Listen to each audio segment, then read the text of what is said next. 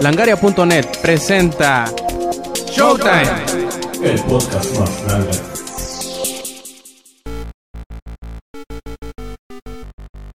Hola y bienvenidos a la edición número 83 de Showtime Podcast y este que nos escuchan es Roberto Sainz o Rob Sainz en Twitter y en esta edición llena de DRM les preguntaremos si les gusta o no, ya sabrán por qué y pues bueno, iniciemos esta edición número 83 de Showtime Podcast.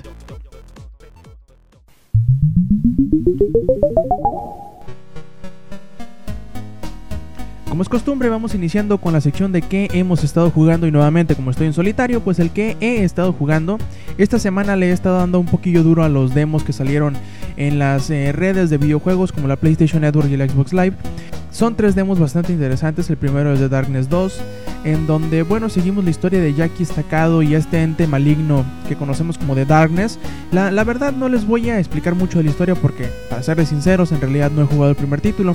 Pero lo que mostraron en esta, en esta secuela está bastante interesante, sobre todo lo, los pequeños cachitos que pudimos eh, pues jugar en el demo. Está muy interesante, la, la vista gráfica también es algo digamos de cierta manera único, me recuerda a, aquel pequeño juego también first person shooter que se llama 13 o 13 de la generación anterior en donde el cel shading era bastante marcado, en este no es exactamente igual el cel shading, pero digamos que esa cualidad caricaturesca le va bastante bien al juego, sobre todo el contraste que tiene con la pues digamos el gore que, que tiene el título, puedes partir a la mitad de los enemigos, clavarlos con varillas este, y cosas así por el estilo bastante entretenidas la verdad.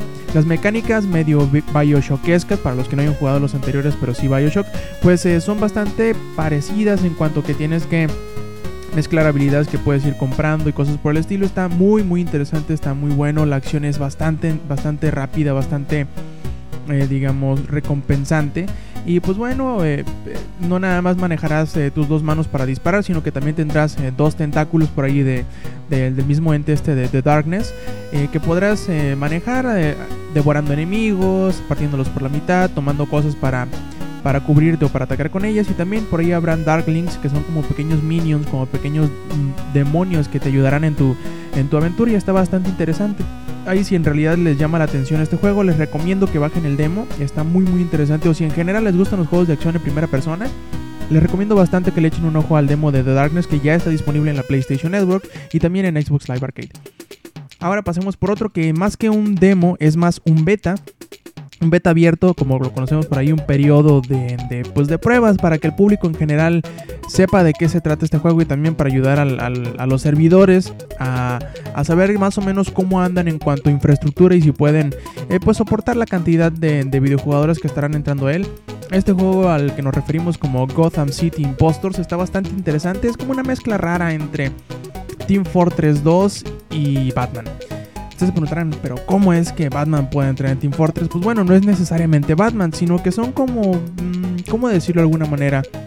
Como imitadores, imitadores de The Joker, imitadores de Batman, que pues toman las calles como quien dice en representación de ellos. Y está bastante interesante el jueguito, sobre todo porque tiene variables, tiene varias clases que, que, que te permitirán utilizar distintas habilidades y armas para pues complementar el trabajo en equipo y llegar a los objetivos, ¿no? Obviamente eh, tiene, tiene varios modos muy parecidos a los que ofrecen, por ejemplo, juegos como como Battlefield o como Team Fortress, en donde por ejemplo tienes que tomar unas generadoras de gas y, y ya que ya que tengan la mayoría de ellos o ganen el porcentaje mayor, pues el otro, el otro bando perderá. Está bastante interesante, como les digo, sobre todo por la combinación entre armas y habilidades que tiene. Y les, les recomiendo que le echen un ojo, sobre todo en este Open Beta, que podrán entrar con todos sus amigos y ver si es que en realidad este tipo de multiplayer es para ustedes. Y está muy, muy divertido, la verdad. El último demo que jugué, que fue Scary Girl, Scary Girl, no sé cómo se pronuncia, está bastante. Eh, como que medio raro, medio... No sé, en realidad está bastante... Eh, ¿Cómo decirlo? Extraño. Este juego te pone en los, en los zapatos de Scary Girl que pues eh, fue abandonada por sus padres, luego la adoptó un... un... un pulpo y por ahí, por azares del destino, tiene que salir a navegar los, las, los distintos parajes del mundo en donde habita y está bastante raro el juego. Es un side-scroller medio beat em up pero que quiere también meter, eh, digamos, características de, de, un juego de plataformas. Y está raro, está lento, los enemigos como que a veces no se les entiende bien. Tiene un sistema medio interesantón de, de pelea, más bien dicho, como de mm, pues parecido a los, a los juegos de, de, brawlers que vimos como por ejemplo Final Fight o como por ejemplo este, Golden Axe, cosas así muy, muy parecidas, pero digamos que con un twist más eh, plataformero, permitiéndote pues cambiar de perspectivas o de planos, mejor dicho, subiendo obviamente niveles y plataformas, y también con otras habilidades que te permiten navegar, así como un, por decirlo así, un tentáculo que se agarra de las, de las salientes de algunas partes de la escenografía y te permiten pues llegar a, lugares eh, que normalmente no podrías llegar con un salto común y corriente. Como les digo, la estética del juego a mí se me hace un poquito mm, extraña, no, no, es, todo de, no es del todo de mi agrado, pero probablemente alguno de los fanáticos de, Jack Skellington o de o de cosas así de Tim Burton, ustedes saben medio raronas, pues probablemente les llegue a gustar, pero a mí, por a mí en lo personal como que no me convenció del todo, pero como les digo, es un demo, pueden ustedes bajarlo y ver qué tal se les hace este pequeño aprobadita que les dan de, de Scary Girl.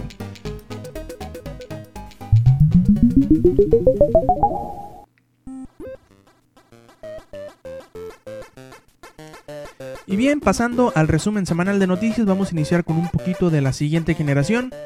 Y pues por siguiente generación me refiero al Wii U, en donde por fin Nintendo ya ha dicho que, que su próxima consola saldrá al mismo tiempo en todos los mercados y que será a finales de año. Así más o menos corroborando como que la, el, adelanto que nos habían dado hace algunas semanas que, que, dijeron que saldría entre el E3 y finales del año y pues a final de cuentas dijeron que para Fechas decembrinas ya va a estar en el mercado el Wii U. Eh, no se ha especificado con qué juego saldrá a la venta, qué precio tendrá o ninguna de las especificaciones técnicas de la consola, pero de menos ya tenemos seguro que a finales de este 2012 ya estará el Wii U a la venta en todos los territorios, que obviamente queremos decir que son las Europas, las Américas y las Asias. Y pues bueno, a finales de año ya saben, te empiezan a ahorrar, que todavía no sabemos el precio, pero pues bueno, ustedes sabrán más o menos a cuánto tirarle con esa, esa pantalla táctil gigante.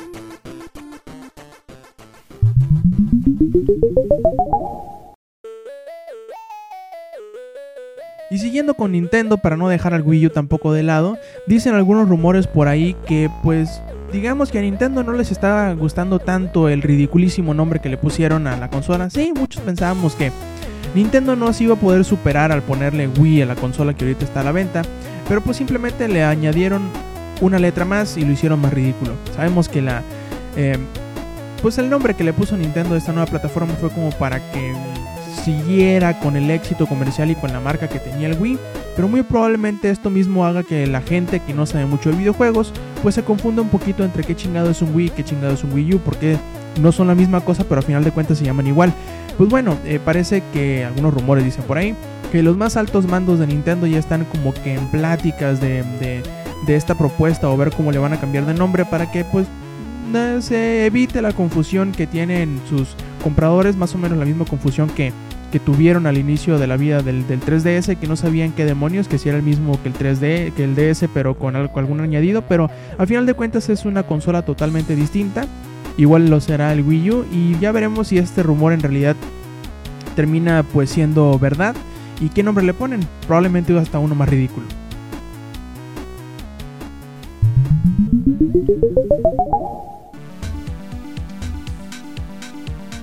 El año pasado, NetherRealm Studios y, pues bueno, eh, Warner Bros. Interactive sacaron a la venta Mortal Kombat.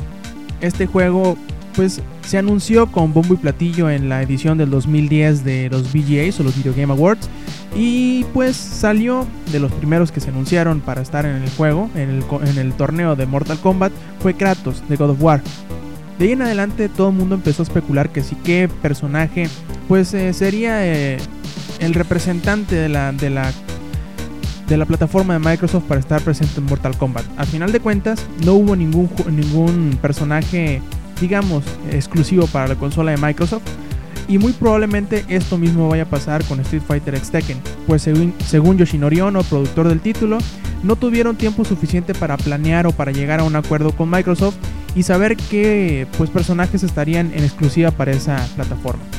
Tendremos personajes exclusivos para las plataformas de Sony, asegura Ono. Cole, los gatos de Sony, Kuro y Taro. Y también otros personajes, pero la versión de Xbox 360, aunque tuvimos discusiones con Microsoft para decidir a quién, podríamos, a quién pondríamos en su versión, pero no tuvimos la oportunidad de hacerlo dado a los tiempos. Desafortunadamente para Street Fighter X Tekken, solo la familia de PlayStation tendrá personajes exclusivos, concluye Yoshinori. Pero no fue algo en lo que pudiésemos hacer algo al respecto. Y a final de cuentas, y para que se enojen un poquito más, dice Ono que sus, sus eh, prospectos más probables para entrar al, roster o a la alineación de peleadores de Street Fighter X Tekken pudieron muy bien haber sido Master Chief o Marcus Phoenix de Gears of War.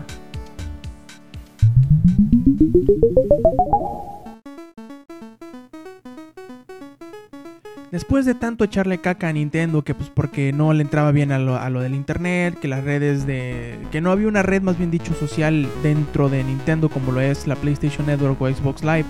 Pero pues por fin hace algunos días el presidente de Nintendo, Satoru Iwata, eh, confirmó que habría una Nintendo Network para, su plataforma actual del Nintendo 3DS y para su próxima consola el Wii U.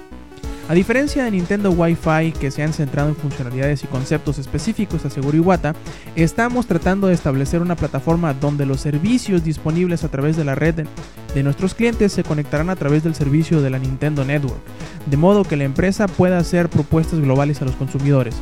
Estas fueron las palabras con las que describió Iwata a su nuevo servicio. No sabemos si esto viene a contrariar la plataforma abierta que habían anunciado previamente que estaría en la Wii U y que muchos, eh, o que más bien dicho, los publishers eh, tomarían como una plataforma central para, hacer, para entrar sus propios eh, productos y servicios. Algo así como por ahí habían dicho Origin y Electronic Arts que le entrarían o que hasta Steam estaba involucrado. Pero a final de cuentas parece ser que Nintendo decidió hacer su, su propia plataforma y a ver cómo le sale. Una de las características que van a tener esta, esta Nintendo Network, que será algo hasta cierto punto pues novedoso para las plataformas de Nintendo, es la posibilidad de vender juegos completos de Wii U y de 3DS. Todavía no se sabe cuándo se comenzarán ni qué títulos serán o si tendrán un precio distinto a la versión eh, física del mismo. Pero de menos, sabemos ya que es posible esta, esta venta de videojuegos completos. Eh, no solo esto se quedará como una de las, de las digamos, características más fuertes de la, de la Nintendo Network, sino pues que tendrán contenido descargable premium, o sea, pagado, cuentas personales de usuarios para el Wii U y que podrán se, pues, configurarse distintas y múltiples eh, cuentas personales por sistema. De momento, el primer juego que se sabe que tendrá la PlayStation Network integrada será Theater Rhythm Final Fantasy que saldrá para el 3DS el próximo 16 de febrero en Japón.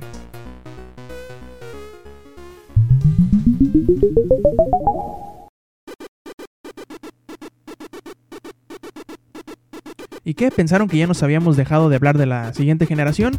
Pues bueno, según fuentes de Kotaku, el siguiente Xbox podría ponerle, pues digamos, el fin a la vida útil del DVD y del DVD de doble capa, que como bien sabemos es el medio óptico con el cual se, des, pues, eh, se entregan los videojuegos en la plataforma de Microsoft, al menos en la consola actual. Eh, y pues darán cabida al Blu-ray aumentando la capacidad de almacenamiento de los 9 GB que nos da el, disco versátil digital de doble capa a los 25 y 50 GB que da el Blu-ray en una y dos capas respectivamente. Además, según este reporte, la nueva consola de Microsoft eh, pues tendrá un sistema de seguridad o de protección eh, para los juegos usados. Todavía no se sabe si esto quiere decir que no se podrán eh, reproducir los juegos usados en el, nuevo, en el nuevo Xbox o si tendrá alguna otra forma de implementar los online passes que digamos no mucho les gustan.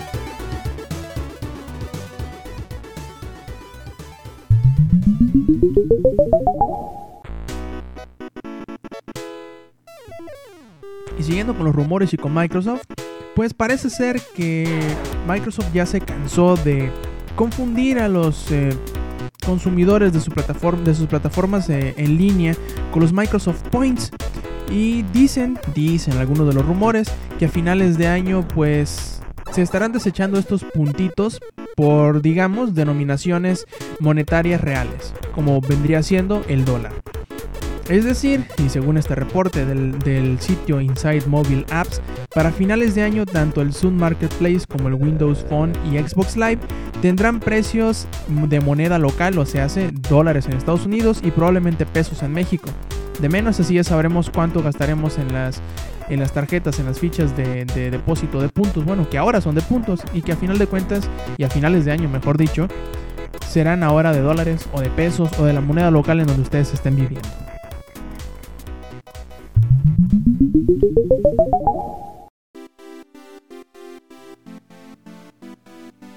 Sabíamos que esto sucedería algún día. Sabíamos que Insomniac, ya siendo ahora un desarrollador independiente afiliado a Electronic Arts, si mal no recuerdo, pues dejaría de hacer Resistance algún día. Y parece ser que tres títulos dentro de esta franquicia para Insomniac Games fue suficiente. Según Ted Price, el presidente operativo de Insomniac Games, aseguró que ya no harían más Resistance. Pero bueno, también dice que no, no, no es esto, no es indicativo de que se vaya a dejar morir a la franquicia, sino que en realidad Sony tiene más planes para ello y es un terreno fértil para seguir sacando juegos, sobre todo si vemos el potencial que tiene como el tercer juego Resistance 3 que salió el año pasado, que es bastante bueno también. Ya hay otro juego para, la plataforma móvil de, Sony, el PlayStation Vita, que se llama Resistance Burning Skies, y lo cual nos da a entender que Sony no tiene intenciones de dejar esta franquicia morirse en el olvido, sino que en realidad tiene alguien ya pues pensado para que siga con esta entrega, quién sabe a lo mejor para la siguiente generación de consolas.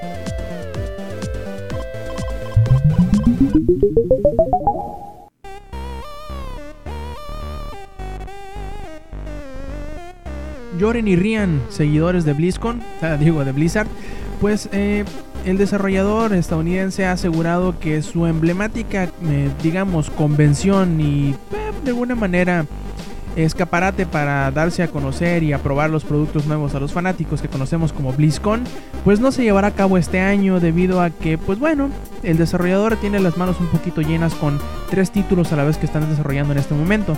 Obviamente estos tres títulos a los cuales nos referimos son Diablo 3, la primera expansión de StarCraft 2 que se llama Heart of the Swarm, y la más reciente expansión de World of Warcraft que conocemos como Mist of Pandaria y asegura al desarrollador que estarán mejor pues invirtiendo el tiempo y el esfuerzo que harían para pues digamos hacer la BlizzCon de este año mejor en estos videojuegos que sabemos que muchos de ustedes ya están esperando. Sí, probablemente no vayan a escuchar a los Foo Fighters en la fiesta de, o en la ceremonia de cierre de la BlizzCon o no puedan jugar eh, las más nuevas versiones beta o alfa o lo que quieran de Diablo 3, de StarCraft 2, Heart of the Swarm o de World of Warcraft Mist of Pandaria, pero al menos esto nos asegura que los juegos saldrán al menos un poquito más pronto.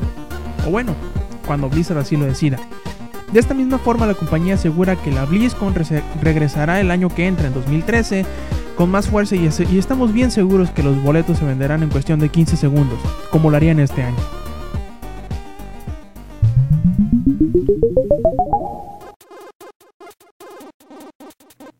Con todo lo que los analistas dijeron el año pasado de que pues las eh, plataformas móviles de videojuegos o dedicados a los videojuegos perecerían, a muchos nos sorprende el saber que además de Nintendo y de Sony haya otro más que quiere entrarle al mercado de, los, eh, de las consolas portátiles. Y más sobre todo si es SNK y más sobre todo, nuevamente, si lo que van a lanzar es una nueva versión del Neo Geo portátil. Esta nueva versión del Neo Geo portátil que, que conoceremos, al menos en Japón, como Neo Geo Keitai, tendrá una bonita pantalla LCD de 6.3 pulgadas, 2 GB de memoria interna y un puerto SD en donde pues podrás poner obviamente pues tus memorias SDs. Además, el aparato vendrá incluido con 20 juegos eh, preinstalados en su memoria interna de la gran librería de clásicos de Neo Geo como son World of Heroes, eh, Top Players Golf, Sengoku NAM 1975, King of Fighters 94, Fatal Fury, The Art of Fighting, así como Metal Slug, entre muchos otros disponibles. Obviamente todo este preanuncio, por decirlo de alguna forma, se les adelanta oficialmente al que hará SNK en algún momento del año, pues no se ha dicho cuándo saldrá ni qué precio tendrá, pero a final de cuentas, y muy probablemente muchos les echen el ojo por la cantidad de juegos que tiene Neo Geo en su haber, y sobre todo porque son clásicos que a muchos les gustaría volver a jugar de manera eh, portátil.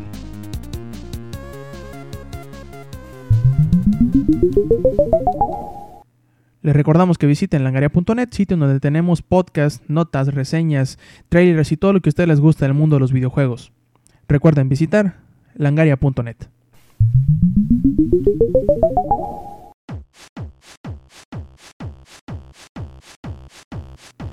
Y bien, en una entrega bastante cortita de la sección de no puedo creer que lo dijeron o no puedo creer que lo hicieron, hoy nos queremos parar de pie, sí, así como lo escuchan, parar de pie y aplaudirles, quitarnos el, sombrero y todas las, las, pues digamos, todas las señas de respeto que le podamos hacer hacia el desarrollador que conocemos como Almost Human, que son los creadores de varios juegos, sobre todo uno que se llama Legend of Grimrock, en donde estos señorones hicieron una cosa que muy pocos se atreverían a hacerlo, sobre todo con la celeridad y con la, digamos así, con el falto de animosidad económica con el que lo hizo el desarrollador.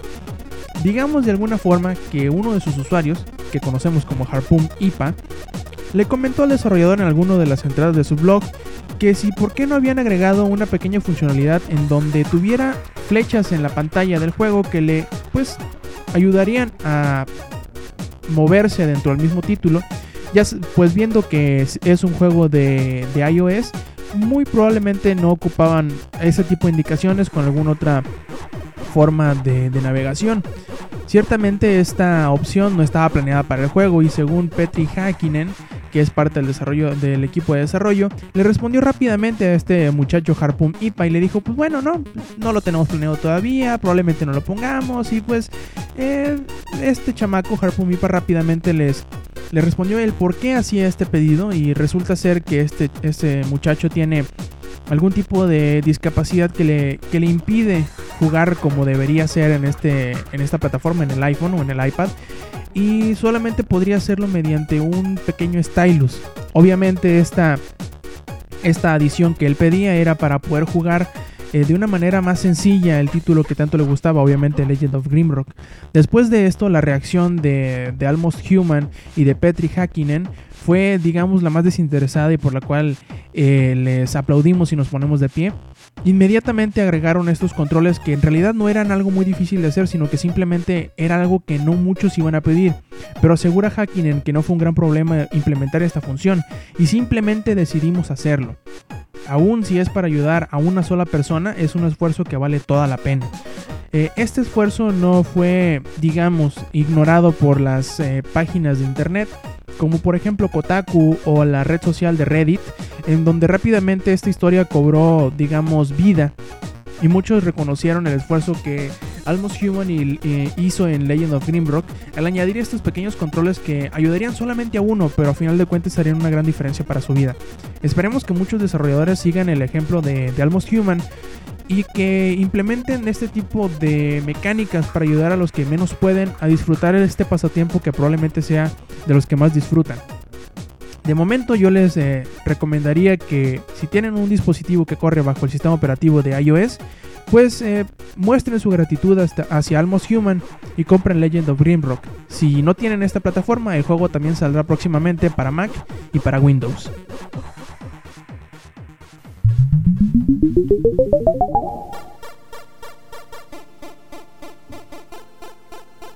Bien, llegamos a la sección final de Showtime Podcast número 83, este que están escuchando.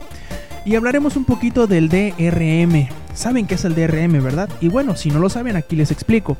El DRM, que en inglés sería como Digital Rights Management o Administración de los Derechos Digitales, es el acrónimo que se utiliza para diferenciar, o más bien dicho, para identificar a las maniobras de seguridad que los publishers ponen a los videojuegos para evitar que sean pirateados como por ejemplo la restricción de número de veces que se puede instalar estando activado en otras em, computadoras, como que requieren estar conectados eh, permanentemente a internet o cosas por el estilo.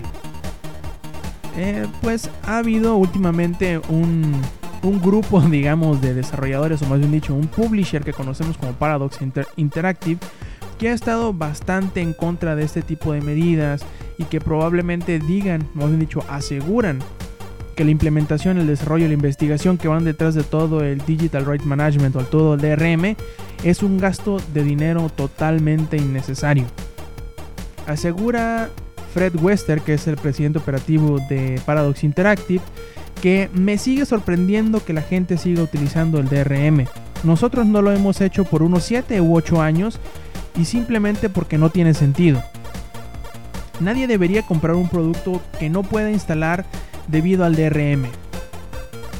y quienes los compran deberían tener la misma facilidad de hacerlo que quien que tienen quienes lo pirateen, porque de otra forma sería fomentar la copia ilegal, la copia y compra ilegal del juego. Y sí, está bastante chistoso porque hay algunas, eh, en algunas ocasiones de hecho han surgido eh, títulos que por azares o por gracias del mismo DRM no se puede instalar o no se puede jugar aunque lo hayas comprado de manera legal. Y lo que más enoja a los usuarios es que quien lo piratea no tiene que vérselas con este tipo de protección a veces invasiva de, de propiedad intelectual, por decirlo de alguna manera. No entiendo por qué se sigue utilizando el DRM, explica Fred. Si tomamos por ejemplo los DRMs de Sony o el CQ-ROM, son solo gastos de dinero innecesario. Te mantendrá protegido por unos 3 días y requerirá mucho más aporte técnico y no incrementará tus ventas. Esto lo sé por experiencia propia, ya que intentamos hacerlo hace 8 años y nunca nos funcionó. Hoy en día no veo explicación lógica alguna del por qué la gente lo sigue, lo sigue utilizando, concluye Wester. Especialmente el tipo de DRM en donde te requieren estar conectado en línea todo el tiempo, como el de Ubisoft. Para mí, eso es como si estuviéramos todavía en el 2003. Y bueno, yo siempre he sido bastante eh, vocal ante este tipo de cosas, como son los online passes, como son eh, los esfuerzos que hacen los publishers contra los piratas. Y obviamente este tipo también de protección de RM va por el mismo rumbo. Yo siempre he dicho lo mismo. Se acepta y se entiende que los publishers quieran proteger su propiedad intelectual ante los prejuicios de la piratería y cualquier cosa que les pueda traer. Sí, es totalmente entendible que, que velen por la seguridad de, de sus propiedades. Lo que no se vale es que castiguen a quien no se debe. En este caso al DRM a veces y en la mayoría de las veces simplemente afecta de manera eh, negativa a quienes lo compran de, forma legal, a quienes lo obtienen como debe de ser. Mientras que los piratas simplemente se ríen en la cara de los publishers y lo instalan con la mayor facilidad eh, o con la facilidad en la que se deberían instalar y obtener las cosas de manera legal. Sí, probablemente sea un gasto innecesario y probablemente todavía falten años si es que algún día se llega para, encontrar la forma adecuada tanto de, de, de combatir la piratería como de evitar las copias ilegales, como de que se roben cosas, bueno, cualquier, cualquier este tipo, cualquier tipo de, de, cosas de protección de derechos de autor y de propiedad intelectual, que a final de cuentas y lo más triste del asunto es que no necesariamente los esfuerzos estos son para velar por el bien de quien los crea, digamos, del desarrollador, sino que muy en general y en casi todas las veces, quienes salen, eh, digamos, beneficiados en dado caso de que esto funcione, o quienes pelean por esto son los publishers quienes ganan dinero por distribuirlo y no quienes ganan dinero por hacerlo. Desgraciadamente, esto lo seguiremos viendo en el futuro con los online passes o con otras medidas de DRM que se vayan a, aplicar a, los videojuegos. Pero, pues bueno, hay que esperar simplemente que encuentren en algún momento, y esperemos que sea pronto, la manera correcta de hacerlo. En el que se recompense al, consumidor legal del, material. Y sobre todo que todas estas... Eh, medidas sean para asegurar para asegurar el bien o para asegurar la paga de las personas de quienes crean estos contenidos, que a final de cuentas son ellos a los que debemos de agradecer, a quienes nos dan la experiencia, no a quienes mueven el producto.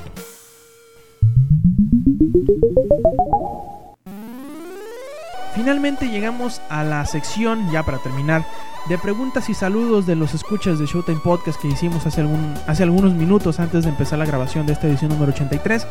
Y pues bueno, el primero que nos dijo que le mandáramos saludos es nuestro amigo Albert Tain, quien nos dice que le mandemos saludos, saludos cabrón, y dice que también al pinche Zelda que, nos, que nomás no se acaba, y parece que sí, tiene como tres semanas jugando Skyward Sword, y yo le digo, déjate de mariconerías y ponte a jugar otra cosa. Es broma. También eh, Sergio García B3 eh, pide un saludo, gracias por, comentarnos y nuestro saludo Sergio. Y también eh, Manraik nos pide un saludo al ritmo del Tunak Tunak. Eh, pues bueno, ahorita estoy bailándolo, pero como este es de audio, simplemente no me ves. Y finalmente, Jerko Cero nos trae una pregunta bastante interesante. Nos dice que si, ¿cómo es posible que se puede imprimir mal la portada de un videojuego, sobre todo la magnitud de Resident Evil? Y también, eh, ¿cómo es posible que se imprima mal una, una portada como le sucedió a Okami, que por ahí, si no se habían dado cuenta, tiene una marca de agua con el logo de IGN o de IGN? Bueno, déjenme les comento que si no sabían, la edición, no más bien dicho, la entrega para 3DS de Resident Evil que conocemos como Revelations, tiene un pequeño error tipográfico u ortográfico, como lo quieran eh, ver, en las portadas. Esto parece que le sucede mucho a Capcom. También le sucedió por ahí algún, algunos errores con Street Fighter 4 eh, Super Street Fighter 4 Arcade Edition, si mal no recuerdo, por ahí traía una banda que decía Xbox en vez de Xbox 360. Y esto suele suceder, eh, pues digamos, por descuido del control de calidad. Sobre todo si nos damos cuenta que estos, que estos errores afectan un porcentaje mínimo de las, de las ventas o de los juegos que se empaquetan, obviamente. Porque hay más de una, o yo supongo, porque hay más de una empresa o más de una maquiladora que se encarga de hacer esto y más de alguno eh, agarre, digamos, eh, el diseño incorrecto o lo complete a como ellos piensen y a final de cuentas eh, pues se haga mal.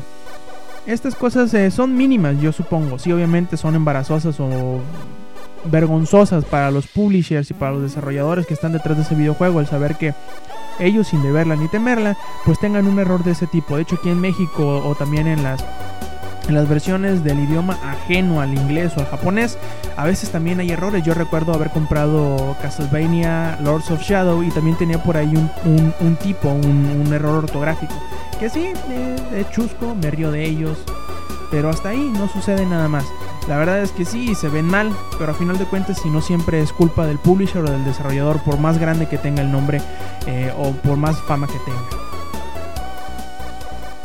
Y muchas gracias ya para terminar, muchas gracias por escucharnos. Les recordamos que visiten langaria.net y que escuchen los demás podcasts que tenemos en el sitio, como son el podcast beta que sale los lunes, como es Comics Army también que sale los miércoles y que acaba de terminar eh, su tercera temporada.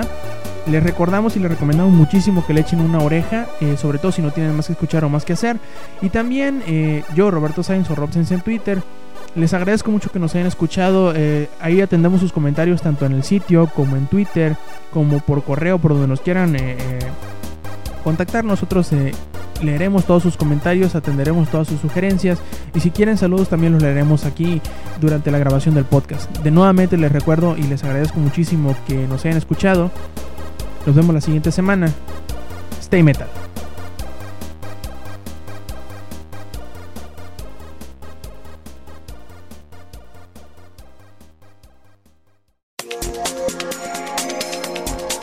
Langaria.net presentó.